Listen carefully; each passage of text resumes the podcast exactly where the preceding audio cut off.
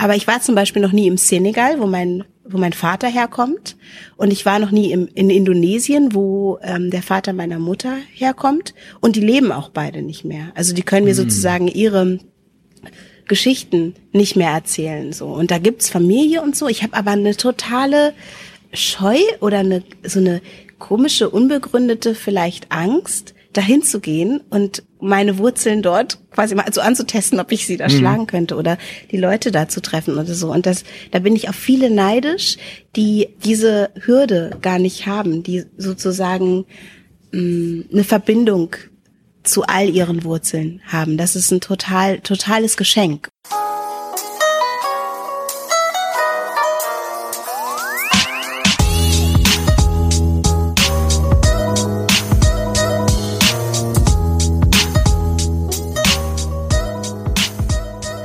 Ja, herzlich willkommen zu einer neuen Folge von Halbe Kartoffel. Mein Name ist Frank Jong und ich bin hier zu Gast bei Denise Mbai. Mbai. Mbai. Mbai. Mbai. Genau. Voilà.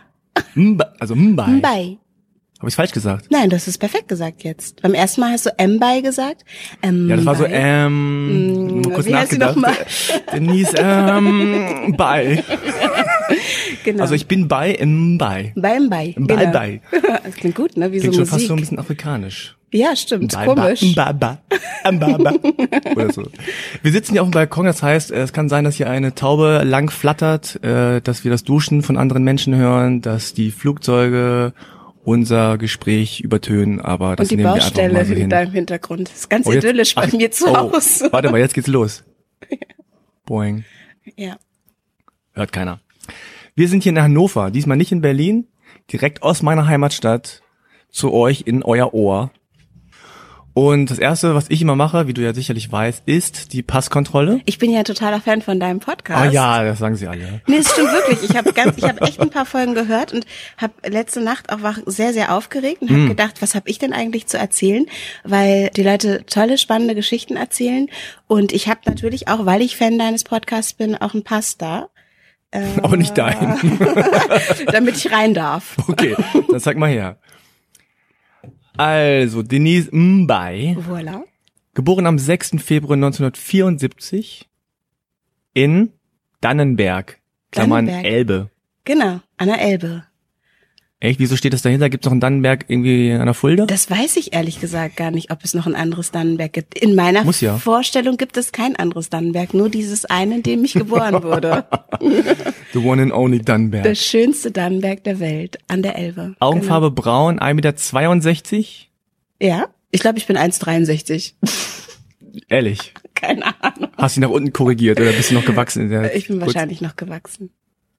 Okay, und du hast gesagt, das Foto ist ganz, ganz schrecklich. Finde ich auch. Ja, warum? Ich finde, ich sehe aus wie eine Oma auf dem Foto. Ich finde, man sieht, wie ich aussehe, wenn ich eine Oma bin. Also sagen wir so, es Foto. sieht, es sieht nicht so aus, als wärst du super gut gelaunt. Nee, aber man, man darf ja auch nicht lachen. Nee, man darf nicht lachen. Und Warum eigentlich nicht? Das ist eigentlich total doof. Ich weiß nicht, also wenn du dann bei der Passkontrolle bist und lachst, dann können die dich eigentlich nicht Nicht, wieder nicht erkennen. Nee, so, hey, wer ist das? Und ich muss da ganz oft lachen, weil ich auch aufgeregt bin. Ach so, bei lachst du, wenn du aufgeregt bist? Ja, Okay. Mal schauen, wie oft du lachst. ja. Also ganz oft heute, glaube ich. Gut, dann ähm, machen wir gleich die Klischee-Check. Ups. Okay. Ja. Also, ich habe sieben Thesen aufgestellt. Ich weiß nicht, warum es bei mir immer nur sieben werden. Mehr, mehr kriege ich immer nicht. Sieben ist so eine magische Zahl. Sieben kommt auch ganz oft vor in Märchen und so. Sieben ist wahrscheinlich Stimmt. die richtige Zahl für Thesen. Die sieben Thesen. Ah, die sieben Thesen. So mache ich das jetzt ja. immer. ja, ja. Okay, These eins. Are you ready? Du musst einfach nur sagen ja oder nein. Ja. Bin ich. Hast, war das schon ja fürs erste? Für Are you ready? Achso, Yes. die- das war Klischee-Check Nummer eins. nee, also Nummer eins ist, als Kind wollten alle deine Haare anfassen. Ja. Ich Nummer- war sauer. Also wirklich, ich habe es also Vorher oder nachher? Die ganze Zeit. Also ich war Nein, ich war wütend, wenn Leute das gemacht haben und habe auch Erwachsene angeschrien und gesagt, sie sollen weggehen. Das heißt, nie hat jemand deine Haare anfassen dürfen? Doch, Leute haben meine Haare angefasst. Sie haben ja nicht vorher mich gefragt, ob Ach sie so, die haben gar nicht gefragt erst. Sie haben äh, reingegriffen und ich war wütend, also Okay. gleich wütend. Aber ich hatte witzigerweise haben sie die Haare angefasst, als ich also sehr klein war. Da hatte ich immer offene und sehr kurze Haare. Ich bin ja im Wendland in so Dannenberg geboren und meine Oma musste sich um meine Haare kümmern. Und die hat mir die einfach immer nur abgeschnitten, weil sie nicht wusste, was sie damit machen soll. Und dann hatte ich immer kurze, ganz, ganz krause Haare und da wurde ich oft angefasst und habe geschrien, geh weg. Und später hatte ich immer, immer geflochtene Haare. Also immer meine eigenen Haare geflochten, um sie zu bändigen. Und da wurde mir auch oft in die Haare gefasst. Mochte ich nicht. Mag ich immer noch nicht so gerne. Okay. Nummer zwei. Es gab eine Zeit in deinem Leben, da wolltest du weiß sein. Nein. Okay. Nicht mal als Oder? Kind. Nicht mal als Kind oder so Also mal doch, ich habe nämlich mal zu meiner Mutter gesagt, ich möchte auch deine Seife oder dein Duschgel, damit ich so aussehe wie du. Das wurde mir aber nur erzählt. Ich kann mich da nicht mehr dran erinnern. Ah. Jetzt kommt auch gleich die Polizei und holt mich ab wegen dieser schlimmen Aussage. ich glaube, man hört das alles gar nicht so doll hier. Okay. Nummer drei. Es dauert immer eine ganze Minute, bis du deinen da Namen buchstabiert hast. Und die Emma Leute Apostroph schreiben, großes B-A-Y-E. Das ist weniger als eine Minute. Emma Aber die Leute großes schreiben trotzdem falsch, oder? Ja. Ich hab, also du musst, ihn, musst es mal wiederholen. ja, Nein? also lustigerweise wissen manche Leute nicht, was ein Apostroph ist. Ja, das meine ich, genau. Das Apostroph ist halt total crazy. Und dann schreiben Die sie, also mir ist schon mal passiert, dass ich gesagt habe, bei und dann sage ich natürlich nicht so schnell M Apostroph großes B A Y E und dann schreiben fangen sie an Apostroph. Zu schreiben M A P Apostroph bei. Apostroph Mapus.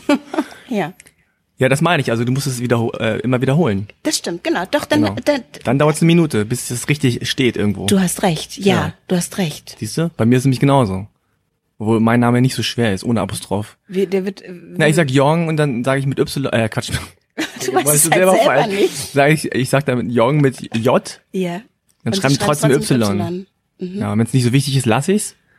Aber also in, sagen wir mal, sieben von zehn Fällen schreiben die ein Y. Mir fällt gerade was total Verrücktes ein und vielleicht lag das auch an dieser, also es ist interessant, ähm, an dieser Geschichte, dass mein Name so kompliziert oder so anders ist, dass ich wollte nämlich nicht unbedingt weiß sein als Kind, aber ich wollte heißen wie meine Mutter. Die hat einen anderen Nachnamen als ich. Die heißt Göpfert mit Nachnamen. Und Göpfert, Göpfert ist viel einfacher als ein Bei.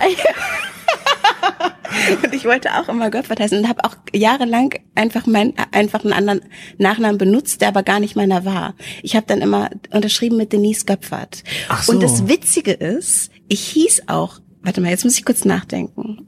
Ich hieß bei meiner Geburt wie meine Mutter. Also mit Nachnamen. Mein Geburts, ich habe einen Geburtsnamen, einen anderen, obwohl ich nach der Heirat mit meinem Mann meinen eigenen Namen behalten habe, habe ich einen anderen Geburtsnamen, nämlich den meiner Mutter. Kann, kann man das nachvollziehen? Ja. Also ich hieß Denise Göpfert. Genau. Dann heiratete meine Mutter jedoch meinen Vater, der Mbay hieß. Also hieß ich dann wie mein Vater, meine Mutter auch. Meine Mutter hat aber ihren Geburtsnamen wieder angenommen. Und zwar erst, nachdem mein Bruder geboren wurde, der aber einen anderen Vater hat. Das heißt, mein Bruder hieß bei seiner Geburt Mbay und heißt jetzt Göpfert. Und ich hieß bei meiner Geburt Göpfert und heißt jetzt Mbay.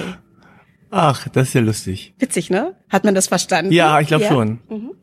Und dein Bruder heißt jetzt auch immer noch Göpfert? Der heißt immer noch Göpfert. Ich bin die, sozusagen, ich bin die Ausgeschlossene. Deshalb heißen meine Kinder auch einfach wie ich, damit ich auch Leute habe, die so heißen wie ich. In, in Oh, meiner ist doch Familie. schön, bei mit Apostroph. Ja. Äh, Nummer vier. Du bekommst als dunkelhäutige Frau kaum Rollen im deutschen Film und Fernsehen. Ja, also ich hoffe, dass das mehr wird. Ich, es gibt ja auch tolle Kolleginnen äh, immer mehr. Früher kannte ich immer nur den Nenesh, ähm, ich weiß gerade nicht, wie sie mit Nachnamen heißt, ist mir gerade eingefallen, Sudé, Sud Hm. Denesh Sudé, vielleicht. Auf jeden Fall eine sehr, das, das schwarze Fernsehgesicht sozusagen der 80er, 90er Jahre. Und ähm, es gibt natürlich, ist es meistens so, dass in der Rollenbeschreibung steht, dass diese Person schwarz ist. Ähm, ich bekomme auch oft äh, Angebote für, also das war früher so dieses Klischee Putzfrau, Hure. Oh Gott. Es ist aber, es verändert sich sehr und ich spiele jetzt auch schon seit neun Jahren eine Nonne im deutschen Fernsehen und ähm, habe jetzt zum Beispiel auch im Weihnachtsmärchen äh, eine Fee gespielt. Also sowas passiert auch. Okay, es ändert sich ein Es bisschen. ändert sich ein bisschen und es ist auch, liegt auch an all den tollen Kolleginnen und Kollegen. Es gibt ja auch ähm, viele tolle schwarze Schauspieler, aber es äh, ist noch einiges zu tun, glaube ich. Mindestens einmal pro Woche hast du das Gefühl, komisch angeguckt zu werden. Mm, ja, stimmt. Nummer sechs, du traust dich nicht in die neuen Bundesländer. ich traue mich. Okay. Ich bin so eher so, dass ich so, also ich war auch zum Beispiel schon auf Pöhl, auf der schönen Insel Pöhl. Okay, ist das irgendwie besonders gefährlich auf Pöhl, oder? Ich, ich habe keine Ahnung, mir ist nichts passiert. Also mir ist nichts passiert, aber ähm, ich, ich, ich, äh, es gibt Regionen, die ich meide. Also ich würde jetzt keinen Urlaub in der sächsischen Schweiz machen, glaube ich. Ja, okay. Also und äh, mein Mann ist aber vorsichtiger als ich. Der ist weiß, ähm, aber ich glaube, der ist vorsichtiger, weil er äh, nicht weiß, wie schnell ich rennen kann. Also er ist vorsichtiger mit dir, mit mir. Er nicht würde, alleine. Er, er, er würde jetzt den Vorschlag nicht unbedingt Ja, machen, obwohl natürlich die östliche Ostsee, zum Beispiel, wir sind ja Windsurfer, ist sehr viel attraktiver als die westliche Ostsee. ja, an der Ostsee war ich auch schon oft. Im Osten. Genau. Ist Im okay. Osten kann man auch machen, glaube ich, in den, es gibt natürlich Regionen, die man meinen soll. Und das ist ganz schön krass, weil das ist unser Land. Also, und ich habe auch so eine Erfahrung, ich bin ja im Grenzgebiet sozusagen aufgewachsen, im Wendland. Die Elbe ähm, war sozusagen Grenzfluss an der Stelle. Dürmitzer Elbbrücke sagt manchen was. Ähm, Salzwedel kennen viele vom Baumkuchen. Das lag auf der anderen Seite quasi da vom Wendland. Und da gab es so auch Begegnungen am See zum Beispiel ähm, nach Mauerfall. Und äh, da waren so ein paar Rechte am See und haben mich blöd angemacht und ich habe dann irgendwie gesagt, entschuldigt mal, aber ehrlich gesagt war ich zuerst hier. Das ist mein See. Ich bin hier geboren. So und da ähm, und äh, da hatte ich aber oh, da ist mir auch was super unangenehmes passiert. Dann wollte ich super cool sein und die haben da geangelt und haben mich aber zuerst blöd angemacht und dann habe ich gedacht, ich vertreibe jetzt die Fische und bin über den Steg, wo die geangelt sind, ähm, gegangen und habe eine Arschbombe gemacht und bin dann wieder aufgetaucht und zurück über den Steg so. Und Oh, wow. gesagt, so, Okay, so guter sehr, sehr mutig. Ich hatte Guter meine Auftritt. beiden Cousins dabei, also Okay. ich war nicht ganz allein. Und dann habe ich aber nicht gemerkt, dass mir mein Badeanzug Oberteil verrutscht ist. Und meine Cousins immer so oh, auf mich gezeigt und mir super peinlich. Und das war so mein, das war mein Aufmüpfig-Sein, aber genau, so, ich glaube, ich habe sie beeindruckt, die Jungs. du hast so Destiny's Child im Kopf gehabt. I'm a survivor. Genau. Und dann hängt du in der Badeanzug auf halb acht. Oh, super. Das wäre eine schöne Filmszene auch. Sehr gut. Das haben die bestimmt auch nicht vergessen, die Angler. Vielleicht Ich hat es auch was bewirkt. Ich glaube, es hat oh, was bewirkt. Mitleid oder so. Wie alt warst du? Mitgefühl. Oder war das jetzt kürzlich? Nee, so nicht so lange. Nein, ich war so, ich war so, ich war so in meinen, äh, das ist ja nicht 20ern oder Ja, keine okay, Ahnung. das klingt so nach ich weiß 20er, nicht. ja. Ähm, Nummer sieben und damit die letzte Klischee-Nummer hier. Viele Komplimente, die du bekommst, haben einen Beigeschmack. Ja, also das sind schlimme Komplimente. Also ich hatte das jetzt gerade, ich war in Bayern gerade und da ähm, hatten wir auch so einen Komparsen bei uns am Set, der mir sehr viele Komplimente gemacht hat und mir dann gesagt hatte, er hatte ja mal das Glück, mit einer Kenianerin zusammen gewesen zu sein. Und das habe ich auch, ich habe das überhaupt nicht in Zusammenhang Mm. Ja, so, hä? So, das, okay. Ja, so und ähm, Glückwunsch. Es gibt, es gibt so, gibt so Momente, ähm, also dass Komplimente schmerzhaft sein können, fast noch schmerzhafter als als so ein Angriffsrassismus. Ja. Aber auch ähm, auch Komplimente, die jetzt gar nicht auf die Hautfarbe bezogen sind, sondern auf den Körper oder so. Da gibt's auch Momente, die die einfach nicht sensibel sind. So, aber äh, nichtsdestotrotz mag ich Komplimente. Ja, okay. Also wenn sie, wenn, wenn sie ehrlich gemeinte und mich betreffend sind und nicht Ja. nur die Fassade oder so betreffend sind. Mir fällt gerade ein schlechtes äh, Wortspiel ein. Ja, sag mal, dass ich liebe schlechte Wortspiele. Hm, hm, Beigeschmack? Beigeschmack, genau. Okay. Äh, apropos Klischees, wirst du denn oft, also das ist jetzt vorbei, Klischee-Check ist vorbei, hast kann man bestehen, weiß ich nicht, aber Habe ich bestanden auf jeden Fall. bestanden, bist durchgekommen. Oh Gott, ist das alles aufregend. Wirst du denn öfter mit Voodoo in, in Zusammenhang gebracht? Ja, Ja, echt? Also ähm, das war auch, es gibt auch so Momente, wo ich dann ähm, nicht so, wo ich dann so denke, so, oh Gott, muss das denn jetzt sein? Ähm, wo, wo ich so Voodoo auch spielen musste schon. Oh nein. Und dann mit so, komischen... Mit so einer Puppe, mit so einer Voodoo-Puppe. Ich glaube, Gott. das war auch sozusagen. Irgendwas da reinstecken und so? Oder wie? Ja, genau. Oh, nee. Man steckt da was, man nimmt eine Puppe, also ich kann das mal mit dir probieren. Oh, bitte nicht. Nein, ich, äh, ich kenne mich überhaupt nicht aus mit Voodoo. Ich glaube sogar, da, dass es, ähm, das ist so Zauberei oder so. Ich glaube so, ich bin sehr esoterischer Mensch. Weil das Witzige ist ja, äh, wir waren vorher so ein bisschen in Kontakt über Instagram und so.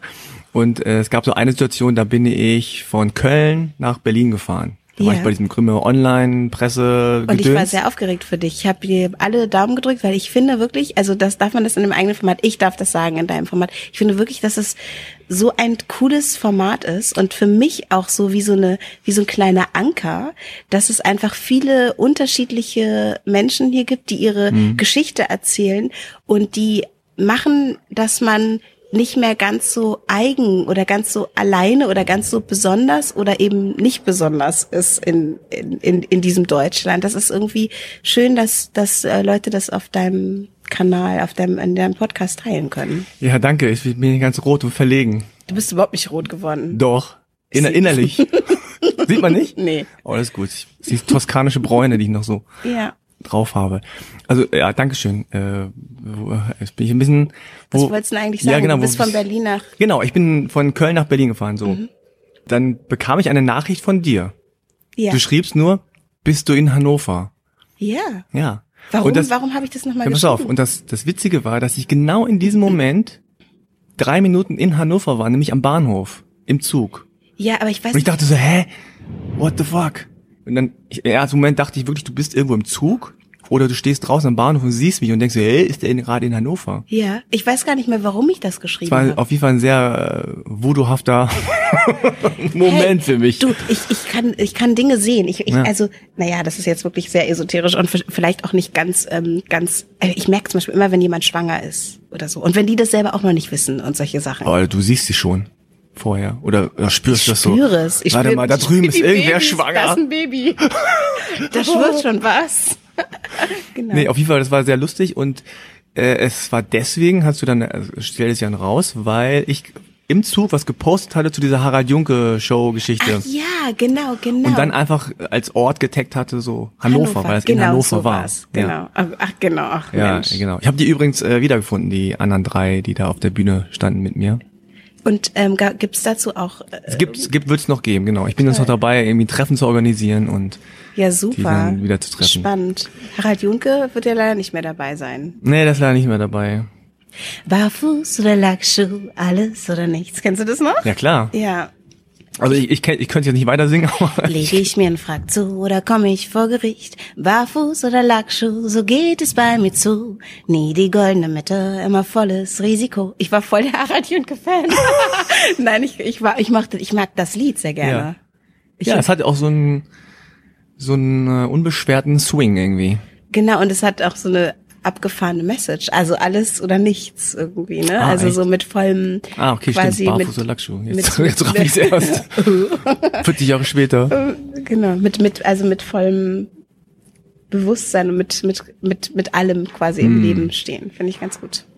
Jetzt haben wir noch gar nicht offengelegt, was für Wurzeln du genau hast. Kannst du das Ja. mal erläutern? Ich finde den Begriff Wurzeln ganz spannend. Ich habe darüber auch viel nachgedacht, weil ähm, Wurzel muss man ja eigentlich schlagen. So, ne? Also man schlägt, also oder, oder Pflanzen. Wir sind ja hier, hier sind ja auch Pflanzen, die ist ja nicht nur Baulärm und so, sondern und wir sind, sind auf dem Balkon und die schlagen ihre Wurzeln und sind dann so verankert und sind so fest so. Und ähm, also ich glaube, dass mir manche Wurzeln so fehlen. Also es ist so, dass, dass ich bin im, bin im Wendland geboren, so und bin hier in Linden, in Hannovers Linden aufgewachsen. Da sind meine, meine Wurzeln, da fühle ich mich verwurzelt und verankert und wenn ich da ankomme, ist alles einfach. Aber ich war zum Beispiel noch nie im Senegal, wo mein, wo mein Vater herkommt. Und ich war noch nie im, in Indonesien, wo ähm, der Vater meiner Mutter herkommt. Und die leben auch beide nicht mehr. Also die können mir sozusagen ihre Geschichten nicht mehr erzählen so und da gibt's Familie und so ich habe aber eine totale Scheu oder eine so eine komische unbegründete vielleicht Angst dahin zu gehen und meine Wurzeln dort quasi mal so anzutesten, ob ich sie da schlagen könnte oder die Leute da zu treffen oder so und das da bin ich auf viele neidisch, die diese Hürde gar nicht haben, die sozusagen mh, eine Verbindung zu all ihren Wurzeln haben. Das ist ein total, totales Geschenk. Und also wenn, wenn ich dann so höre, wenn Menschen erzählen, ah, ich war bei meiner Tante oder ich war ähm, am Geburtsort, äh, an meinem Geburtsort wieder. Ich bin, bin zwar schon immer in Deutschland und ich, ich spreche die Sprache auch kaum noch, aber ich habe die da besucht und ich war da. Dann denke ich immer, ah, das will ich auch, aber irgendwie ma- gehe ich diesen Schritt nicht. Das ist so ein bisschen so wie so ein kleines Trauma. Aber glaubst du denn, dass du diesen Schritt noch machen wirst? Also hast du denn Ja. Lust, das ja. zu tun? Ja. Ja. Also ich, ich weiß, dass ich das muss. Aber nicht jetzt, weil jemand anders sagt, du musst, sondern weil du das selber das Gefühl hast, es wäre gut. Jemand anderes kann das ja nicht für mich entscheiden. Also viele sagen ja auch, wieso, wieso machst du das nicht? Das ist doch, flieg doch da einfach hin, das ist doch kein Ding und so. Also es gibt ganz viele, die das überhaupt nicht nachvollziehen können, so dass ich diese, diese Hemmschwelle habe. Und natürlich bin ich das, die, die, ich sag mir, ich muss das machen, um irgendwie diese Sache erledigt zu haben. Das ist sozusagen der allergrößte Punkt auf meiner Bucketlist, wo Leute sagen würden, das ist aber doch ein ganz leichter Punkt, aber für mich ist es ein ganz, du kannst es verstehen. Ja, total. Ne? Ich kann das total verstehen. ja, das Ich meine, selbst äh, für mich, ich, ich war ja jetzt schon ein paar Mal in Korea. Mhm. Ich werde auch nächstes Jahr wieder hinfliegen. Was heißt wieder? Äh, Ich war jetzt auch seit 15 Jahren nicht da. Mhm. Und nachher frage ich mich auch, hey, wieso warst du nicht öfter da? Und ich kann ja die Sprache auch nur so minimal, was ein Grund vielleicht sein kann. Aber natürlich ist es nicht, nicht schwer, sich ein Flugticket zu kaufen, da hinzufahren. Und da sind Leute, die dich dann da mit offenen Armen empfangen Ja. und äh, dich da rumführen und so. Habe ich ja alles schon erlebt. Und trotzdem gibt es immer so ein, äh, weiß nicht, äh, so, so, so, ein, so ein komische, so eine, so eine Hemmschwelle. Ja. Irgendwie, ja, auf jeden Fall. Und in deinem Fall kann ich es noch mehr nachvollziehen.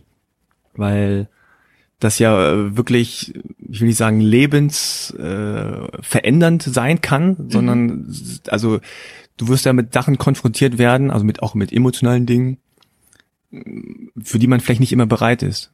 Ja, das kann Also es ist, kein Urlaub. Du fährst da nicht hin und machst so, ah, hallo, ach, ist ja schön hier und am, am Strand oder wo auch immer, sondern das ist, ist schon irgendwie, du, du begegnest dir selbst. Ne? Und vielleicht jemandem, den du noch nicht kennst. ja, Ne? Also Ja. eine andere Seite von dir. Und das ist, glaube ich, unglaub, unheimlich bereichernd. Also wird es sein. Es wird auf jeden Fall eine super Erfahrung sein.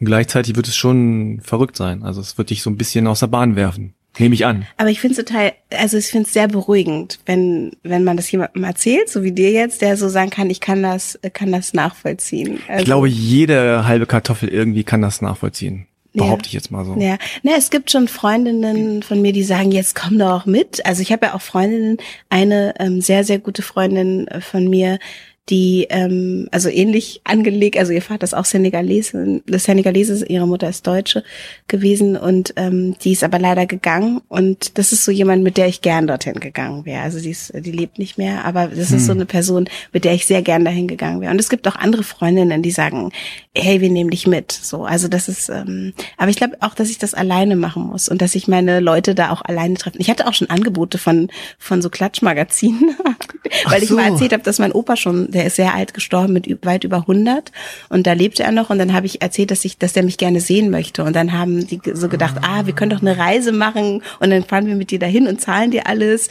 und dann äh, be be begegnest du deiner Familie. Die haben gedacht, das wäre eine tolle Geschichte, aber das wäre natürlich der allerungünstigste äh, Move gewesen, die so kennenzulernen. Nee, das glaube ich auch. Das war eine gute Entscheidung, das abzulehnen. ja, das ist äh, schwierig. Also in den ganzen Gesprächen, die ich jetzt äh, privat hatte, aber auch vor allem im Podcast, habe ich schon gemerkt, dass die Wurzeln oder die Herkunft, egal wie, inwiefern das jetzt gelagert ist, das hat immer einen großen Einfluss. Und es Ja. ist immer so, dass es bestimmte Phasen gibt. Ne, Also Phasen, wo man so ein bisschen aus, mh, ausspart, wo, wo man einfach zu tun hat mit sich selbst und mit dem Leben hier vor Ort und das so ein bisschen verdrängt. Und diese Frage kommt aber. Und es ist auch dann Leute, die 20 sind, 30 sind, 40 sind, sind an verschiedenen ähm, Stationen. Und ich meine, mit 40 oder, oder äh, so ist man eh an so einem Punkt, wo man, äh, wo man eh nochmal äh, so alles überdenkt. The Midlife Crisis. ja, okay, ist vielleicht die Midlife Crisis. Okay. Das ist die Midlife Crisis. Aber das, da- das ist total richtig. Es gibt ja viele Phasen im Leben, wo alles so läuft. Also Mhm. ich bin ja auch, mein Leben ist ja auch ausgefüllt. Ich habe irgendwie eine Familie, ich habe Arbeit, ich habe immer was zu tun. Ich bin vielleicht auch so wie abgelenkt oder so von vielen Dingen, die ähm, eigentlich wichtig wären. Aber ähm, es gibt dann auch wirklich immer Momente und die sind bei mir auch dramatisch. Es kann irgendwie von einem Tag auf den anderen sein, dass ich denke, ich muss da jetzt sofort hin. So, also so ist es. Und ich glaube auch, dass diesen Moment, ich muss das mal gucken, das sprechen wir uns in zehn Jahren nochmal, ähm, dass ich diesen Moment irgendwann in naher Zukunft. Auf jeden Fall, dass ich das einfach mal abgehakt haben muss. Und wenn du sagst dorthin, dann meinst du Senegal. Senegal meine ich dann, genau. Genau. Und du hast zu Senegal auch eine stärkere Bindung und Verbindung als jetzt zu Indonesien.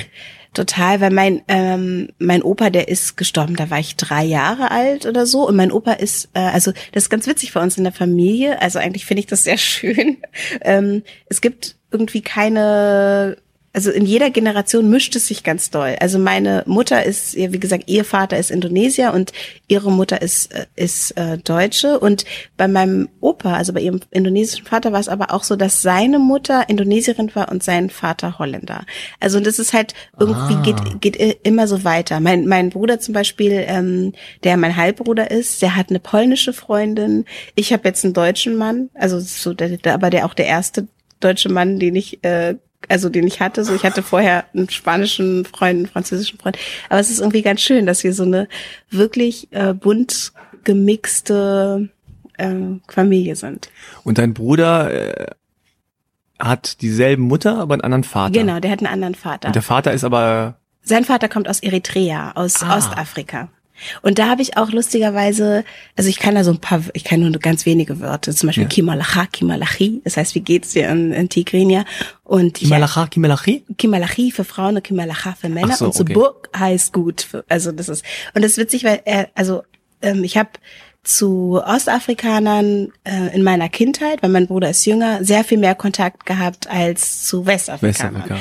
Und ich habe zum Beispiel auch mit den Kindern getanzt und das waren so meine ersten Begegnungen mit anderen schwarzen Kindern. Also bei so Festen bei uns zu Hause waren. Es gab ja diese ähm, erste Flüchtlingswelle auch in den 80ern aus Eritrea und bei uns zu Hause waren immer ganz viele, haben auch Leute gewohnt, die geflüchtet sind und meine Mutter hat sich um viele Kinder, Frauen, Familien äh, gekümmert und so, wenn wenn das da in den Unterkünften komisch war, dann haben die halt bei uns gewohnt. Ich habe den Deutsch beigebracht mit der Sesamstraße und ähm, habe da viel mehr Kontakt gehabt zu Leuten aus Eritrea als zu Leuten aus dem Senegal. Und deine Eltern haben sich hier in Deutschland kennengelernt oder wie kam das zustande? Ja, mein Vater, der ähm, ist nach Paris gegangen, um da Kunst zu studieren. Der war bildender Künstler und ähm, hat dann wollte dann aber noch mal was Vernünftiges machen. Dann ist er nach Deutschland gegangen und hat Wirtschaftswissenschaften studiert Oh Gott. und hat meine Mutter aber in so einem, in einem, in einem Club kennengelernt, in einem ganz schlimmen, Also Disco Club. in der Disco, genau. Das hieß ja damals noch Diskothek. Ja. Die haben sich in der Diskothek kennengelernt, genau. Also richtig klassisch. Er hat sie gefragt, ob sie tanzen will. Sie hat, äh, nee, er hat sie gefragt, ob sie das erste Mal da ist. Sie hat gesagt, ja. Sie ist das erste Mal da. Und dann hat er sie gefragt, ob sie tanzen will. Und wenn sie schon häufiger da gewesen wäre, hätte sie nicht genommen, hat er gesagt. War ein Scheißclub. Aber eine gute Frage eigentlich. Also jetzt für den Club meine ich. Wie, So. bist du das erste Mal, bist du das erste Mal hier? Ja, so, so abzuchecken, so kommst du öfter her, dann ist es vielleicht nicht so. Nicht so geil. Ja. In diese Kaschemme. Und deine Mutter ist aber in Deutschland aufgewachsen? Und, Meine Mutter ist äh, genau in Gümse, also Gümse? im Wendland. Das ist so Ja. ein Dorf im Wendland. Da ist meine Mutter aufgewachsen und ähm, meine Mutter ist ja lustigerweise, also die die hat blaue Augen, die hat schwarze Haare, aber glatte schwarze Haare und die wurden aber immer beschimpft auch in diesem Dorf als als Zigeuner.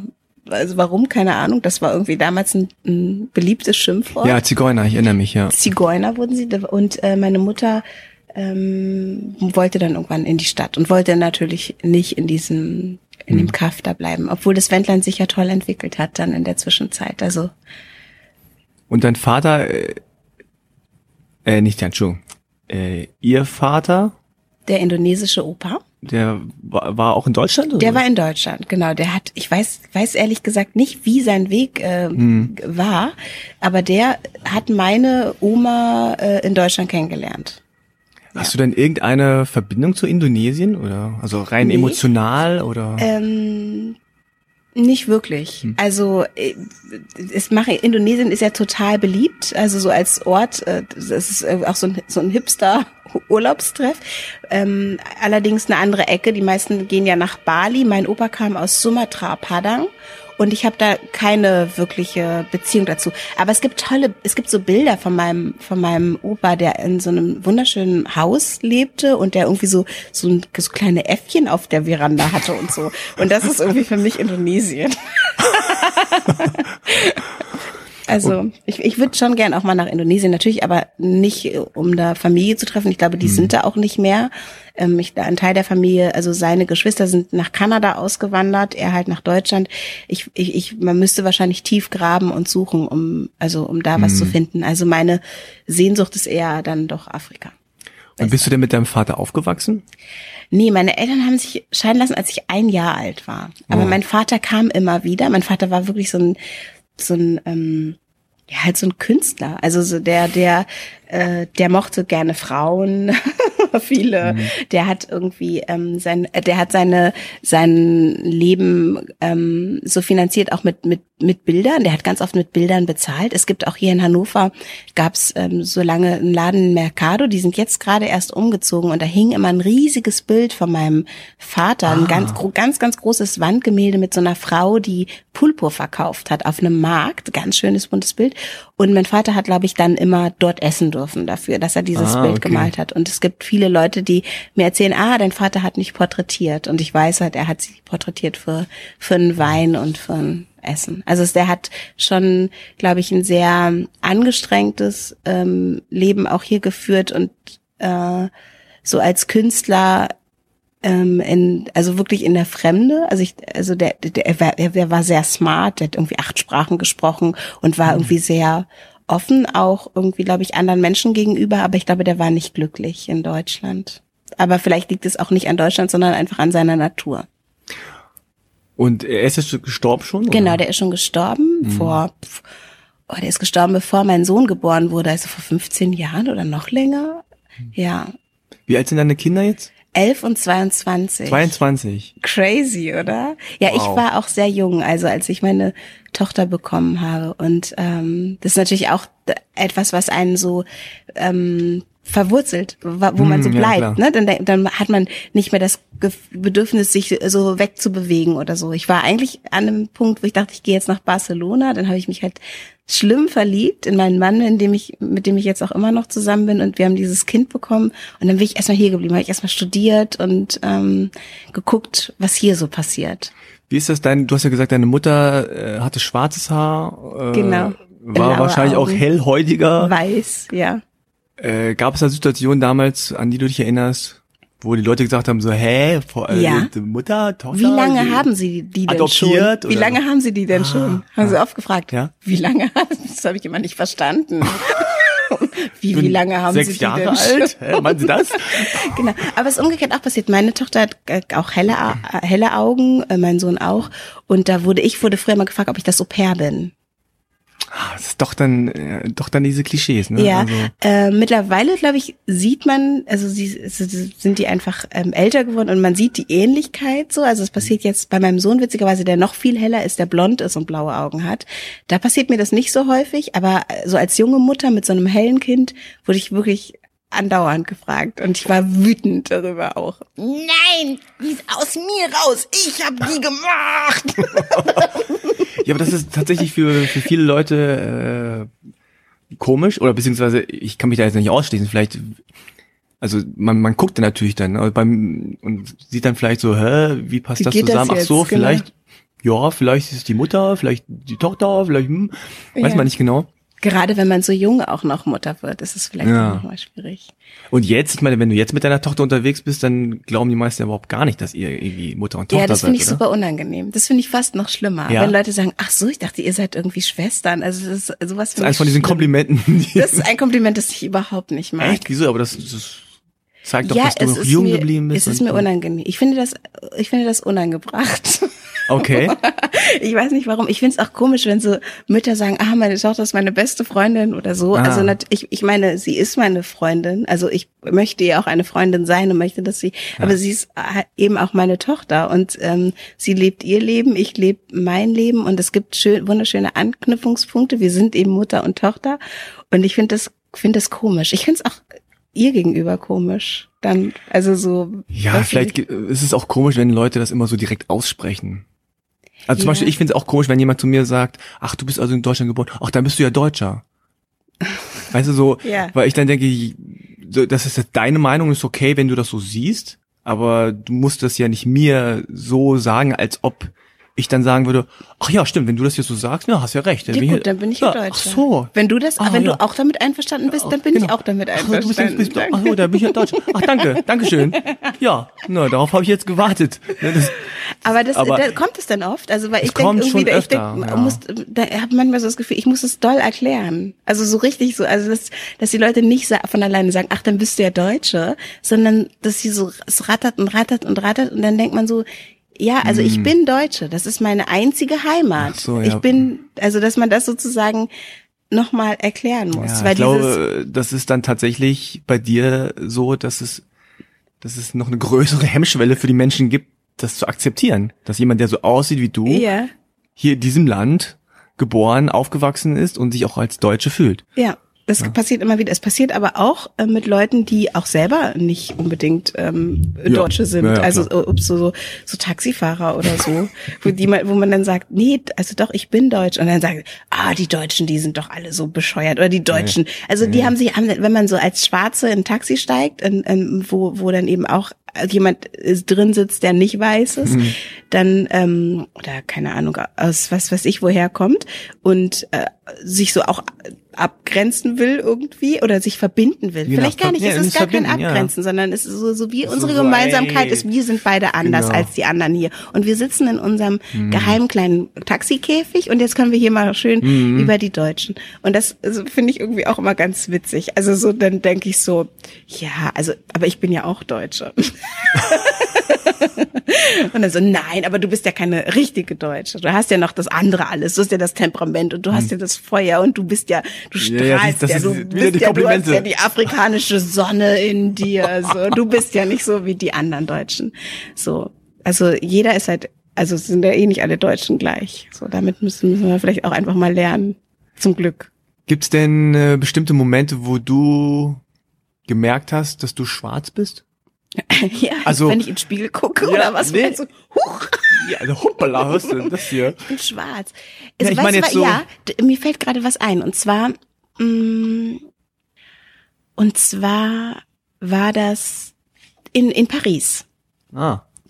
Mm, ich war 14 und da, da war, hatte ich auch meine erste sehr große Liebe und äh, ich war in Paris. Äh, nee, dann war ich auch 15, glaube ich schon oder so. Ich bin ja dann mehrmals dahin gefahren und ich habe immer alle Schwarzen gegrüßt hier in Hannover.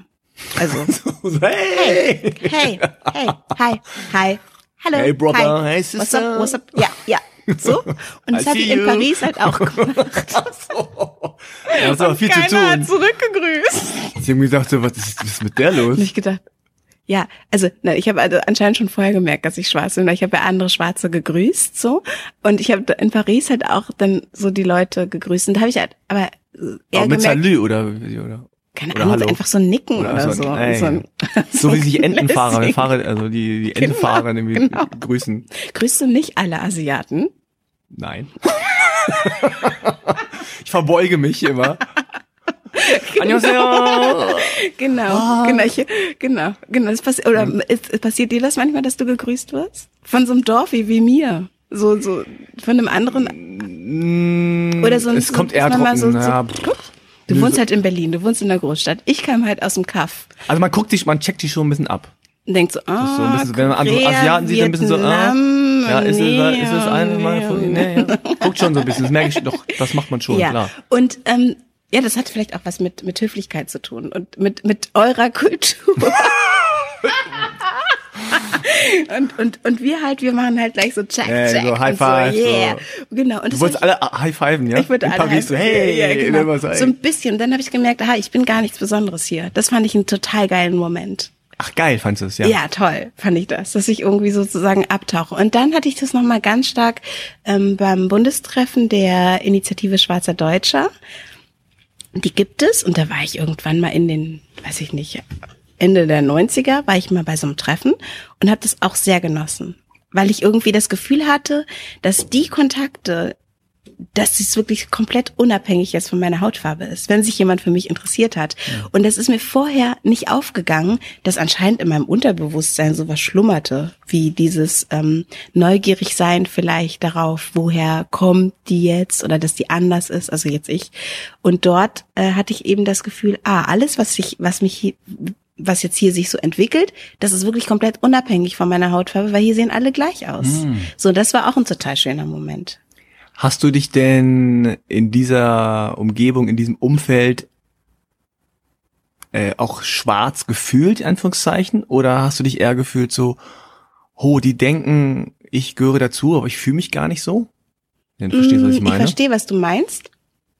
Mm, Nee, ich habe mich wohl gefühlt in dem Umfeld. Ich habe mich halt gleicher gefühlt so.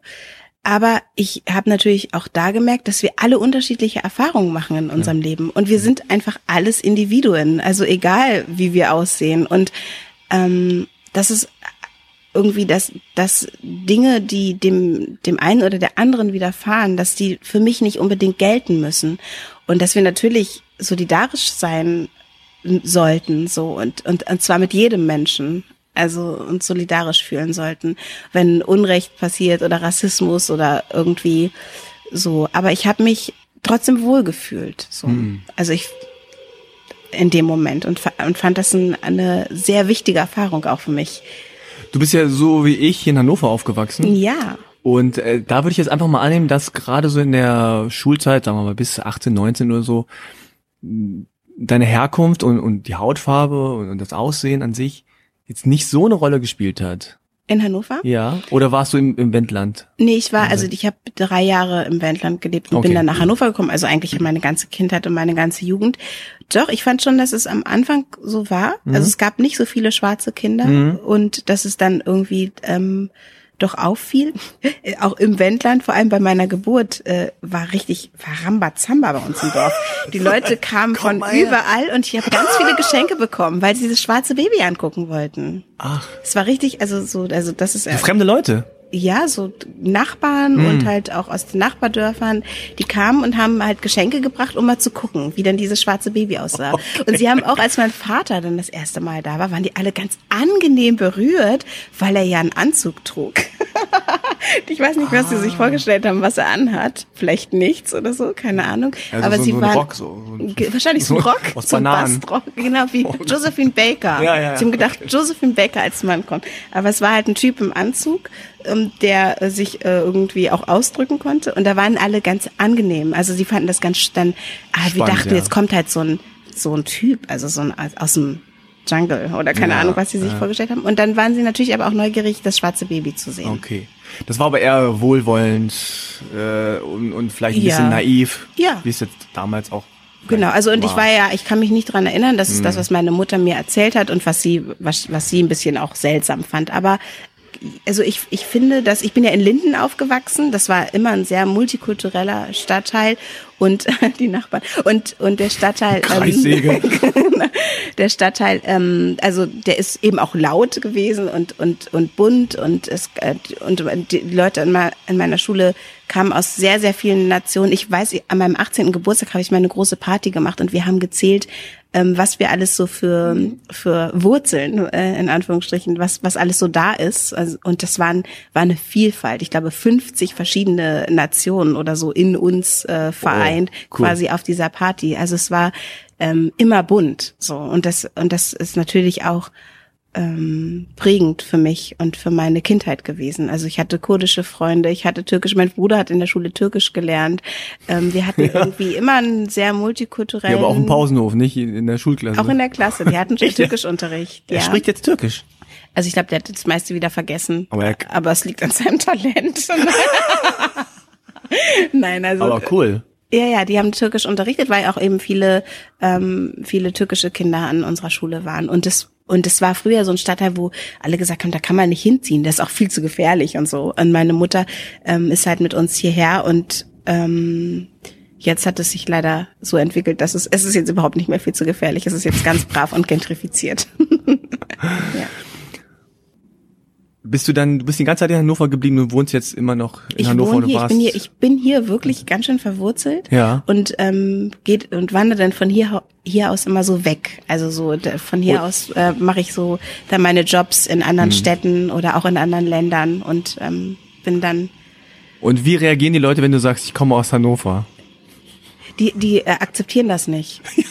Die sagen immer so, wenn ich jetzt, ach so, und ähm, ja, dann viel Spaß in Berlin. Grüß mir Berlin. Also wenn ich wieder nach Hause. okay. Und dann sage ich, nein, Hannover. Also es ist eigentlich, eigentlich gehen die davon aus, dass ich, ich wohne in Berlin. Also, also die akzeptieren nicht, dass ich in Hannover bin. Und viele finden Hannover ganz scheußlich. Ja. Ich finde aber, das dürfen sie auch. Also weil ähm, das bewahrt vielleicht auch den Charme der Stadt, dass die Leute nicht herkommen wollen. Ja, darauf wollte ich eigentlich hinaus, weil Hannover hat tatsächlich ein sehr schlechtes Image. Total. Absolut. Wir müssen mal eine Lanze ja. brechen für Hannover. Ich weiß lange nicht mehr hier so richtig, aber äh, die Stadt hat sich eigentlich gut entwickelt, würde ich sagen, oder? Also ich wohne ja total gerne hier. Ich habe mhm. überhaupt kein Problem mit der Stadt. Ich mag, dass es, ähm, dass ich mit dem Rad überall hinkomme. Ich mag, dass es ein kulturelles Angebot gibt, was auch hoffentlich äh, noch wächst. Also ich, Hannover will sich ja bewerben zur Kulturhauptstadt. Also da muss schon noch ein bisschen was passieren, finde ich, dafür. Ähm, und ich, ich, ich bin gern, ich bin total gerne hier. Also ich, ich kann mir nicht vorstellen. Ich hatte auch mal ein Stipendium, war mal ein paar Monate in Berlin. Ich kann mir keine andere Stadt für mich vorstellen. Ich bin schon sehr verwurzelt hier in der ah. Stadt. Also vielleicht, wenn eine andere Stadt, dann ganz woanders. Oder wenn eher irgendwie das Land oder so. Oder am Meer oder hm. Frankreich, keine Ahnung. Ich halte die Hand vor das Mikrofon, weil hier so viel Lärm von überall kommt. Das, das weiß ich, ob das was bringt. Sieht aber gut aus. Ja, also Hannover ist vor allem auch schöner, als die Leute denken, weil die Leute kennen ja eigentlich immer nur den Bahnhof und dann sozusagen die Innenstadt, die ja genau, zerbombt die war und die echt auch hässlich ist, aber es gibt auch in Maschsee, es gibt auch äh, die Eilenriede, so ein Stadtpark. Also es gibt schon der, die Eilenriede ist kein Stadtpark, die Eilenriede so. ist der größte Stadtwald Europas. Na siehst du. der Stadtpark ich doch, ist ja gleich hier vorne. Ja, also ein für die Leute da draußen ein Park, ein, ein, ein Waldstück ja. in, in der Stadt. Ja. Ja, ja, ja. Also das gibt's alles und es gibt natürlich auch viele andere kleine tolle Sachen. Es gibt ähm, wirklich, es gibt dem nächsten wird's einen ähm, neuen Reiseführer über Hannover geben, den Stadtschwärmer. Hm. Den kann, kann man sich dann anschauen. Okay, also kommt nach Hannover, besucht diese schöne Stadt. Oder bleibt in, in Berlin. Wie hast du das denn bei deinen eigenen Kindern erlebt? Also die haben ja jetzt eine große Spannbreite, also 22 und 11. Ja. Also auch jetzt äh, im Sinne von Wurzeln, äh, wie sehen die sich? Äh, du hast ja gesagt, die sind nicht ganz so dunkel, ne, sondern ja. eher ein hellerer Typ oder wie ist das bei denen? Meine, meine Tochter ist total bewusst so. Also ich glaube, wenn du sie fragst, sie sagt, würde sagen, ich bin schwarz, also so und die mhm. ist auch sehr ähm, sehr äh, die ist sehr klar eigentlich mit ihren, mit ihrem, mit ihrer Haltung zu sich und zu, auch, auch aus äh, feministischer Sicht und mhm. auch als, aus politischer Sicht, die ist so ganz äh, straight und mein Sohn, der ist sehr unbeschwert, also der ähm, macht sich da, glaube ich, gar nicht so viele Gedanken darüber. Also vielleicht auch, weil sich so ein bisschen was verändert und weil auch diese Stadt irgendwie jetzt nicht mehr ganz, weil es gibt mhm. viele Schwarze, es gibt äh, auch Leute, die aussehen wie er und ja, und es gibt ja auch noch viele, ja, in Anführungszeichen Schattierungen, ne? Genau. Also es ist ja nicht so schwarz und weiß, sondern genau, viele Shades of ja, Shades. everything. Aber merkst du denn an, an, an, an den beiden, dass sie jetzt sich auch eher so an schwarzen oder dunkelhäutigen orientieren, was so Vorbilder angeht, was so äh, Role Models angeht? Mm, also, ah, jetzt habe ich gerade vergessen, wie dieser wahnsinnig tolle kroatische Fußballspieler heißt. Modric oder so? Ja, Luka Modric. Äh, das ist auf jeden Fall, der ist Vorbild für meinen Sohn, der okay. ist ja ziemlich weiß. Aber er findet natürlich auch äh, Michael Jordan toll. Ja. So. Und Echt, mit 15? Der ist elf. Ah, elf? Ja, der ist Michael Jordan Fan. Wow. Ja, der findet also Michael genau. Wie, wie kommt der denn auf Michael Jordan, weil der ist ja jetzt auch schon seit 20 Jahren nicht mehr dabei. Ja, aber er hat ähm, Space Jam geguckt, ah. natürlich. und weiß, dass Michael Jordan der größte Basketballspieler aller Zeiten war und ist äh, spielt selber auch Basketball. Also deshalb findet der den cool natürlich, aber das macht sich nicht an Hautfarbe ja, fest, sondern eher an Talent, Greatness. Charisma. Ja. Genau, genau an an sowas und der Freundeskreis meiner Tochter, der ist, ja, der ist auch international. Der ist aber, ich meine, das sind alles Deutsche, aber de, deren Eltern kommen halt auch aus, mhm. aus aller Welt und da sind Schwarze dabei, da sind Kurden dabei, da sind Italiener dabei, alles. Mhm. Wie ist denn das in deinem Beruf? Du bist ja Schauspielerin, du singst auch, mhm. du machst einen Podcast, auf den wir auch noch zu sprechen kommen. Ja.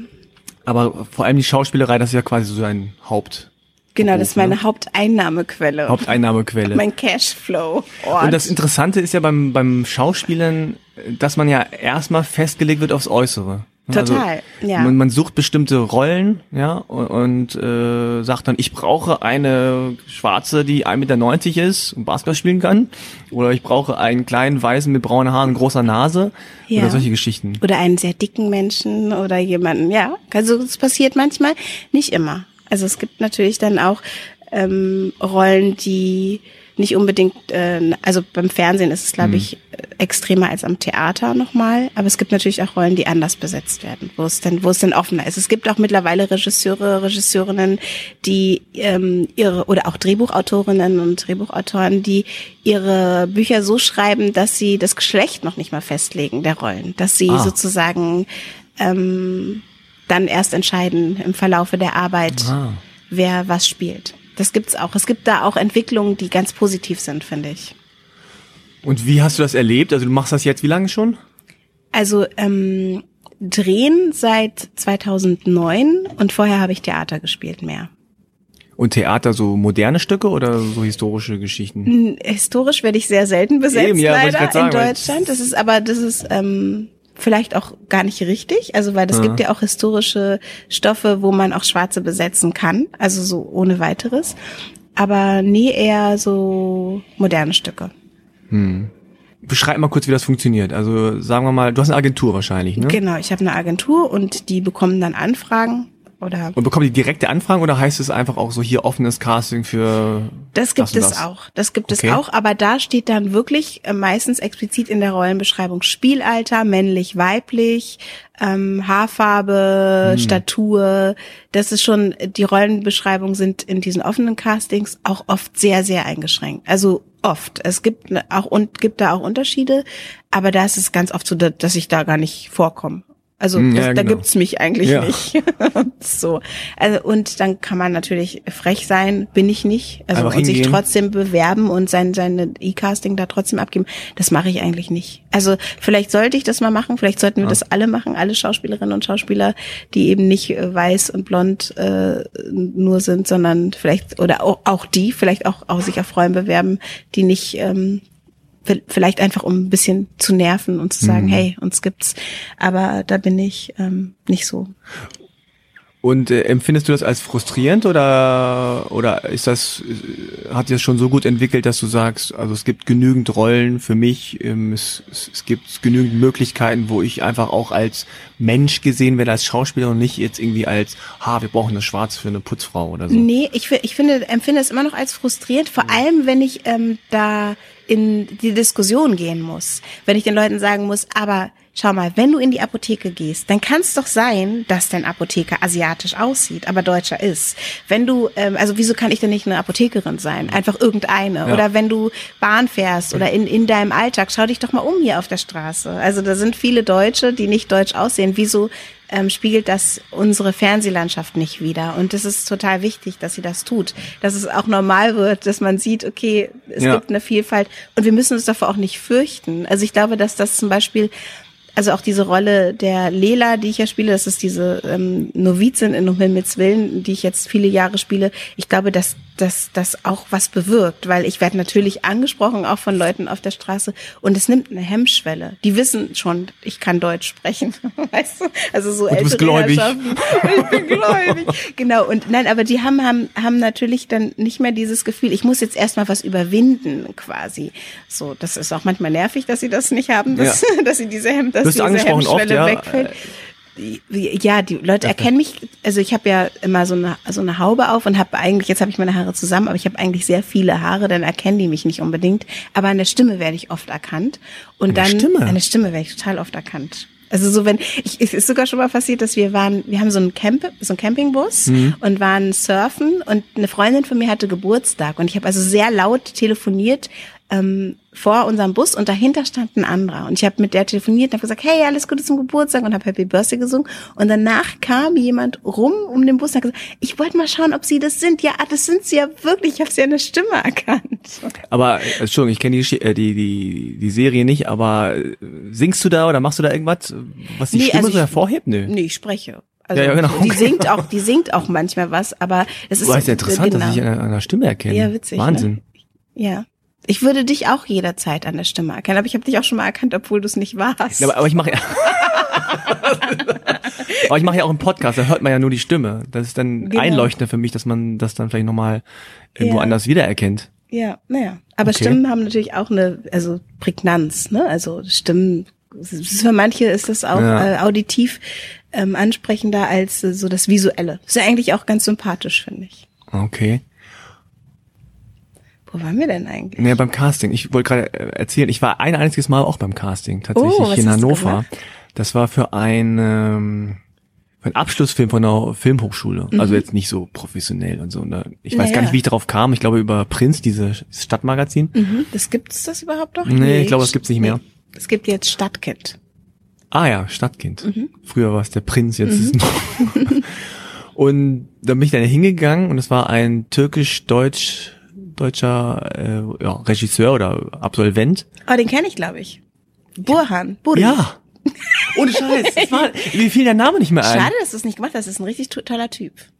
Das ist ein richtig guter Typ. Nee, ich war ja da. Ach so. Pass auf, äh, so, ja.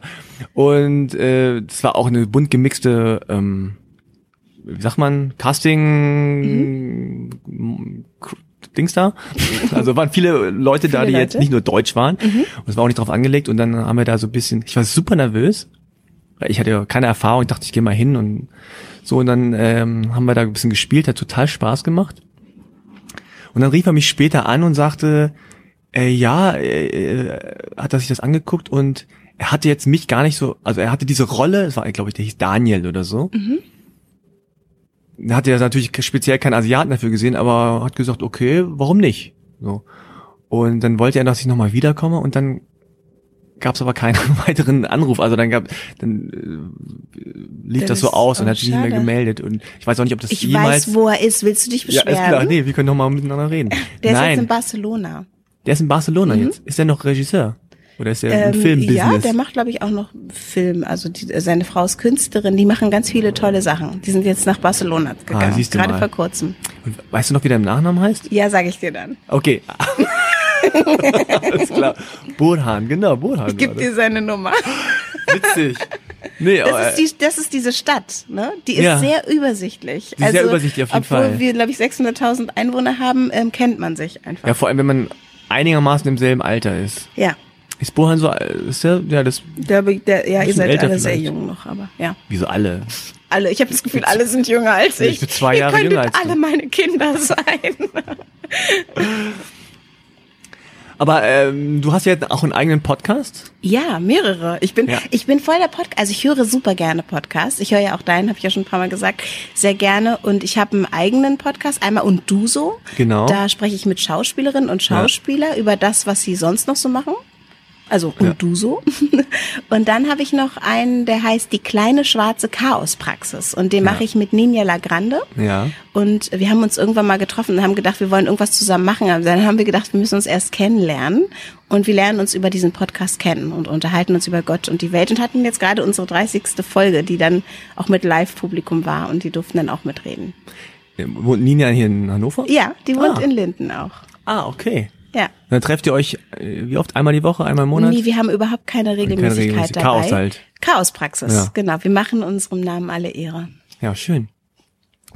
Und diese und du so Podcast-Geschichte äh, ist auch da deswegen entstanden, weil man halt auch einfach viel warten muss beim Ja. beim Drehen. total. Weil das ist ja etwas, was glaube ich die meisten gar nicht verstehen, oder? Das Drehen, warten ist. ja genau. Also äh, so Schauspieler klingen so nach Glamour und, und roter Teppich und Kino und Leinwand und Bühne. Aber das ist Arbeit. Genau, aber es ist halt auch einfach viel warten und rumsitzen. Oft ist es auch warten und rumsitzen. Es gibt Drehtage, die, also es gibt ja immer, also es gibt ja gefühlt nie den optimalen Tag. Und also äh, deshalb muss man immer versuchen, sein Augenmerk darauf zu lenken, dass es schön ist, so wie es ist. Also, weil man kann ja immer meckern. Es gibt Tage, die sind total voll. Ich mag die Tage, wo ich in jedem Bild bin und also in jeder Szene sozusagen in jedem Bild bin und in jedem Bild was zu tun habe, da vergeht die Zeit schneller und es ist ähm, man wird man bleibt wach und es gibt Tage, wo man dann zwei Szenen warten muss und das bedeutet dann einfach einen halben Tag warten und dann ist man manchmal nicht alleine, mhm. sondern mit anderen Schauspielerinnen und Schauspielern und da ist das so ein bisschen entstanden, dass wir uns in einen Wohnwagen gesetzt haben und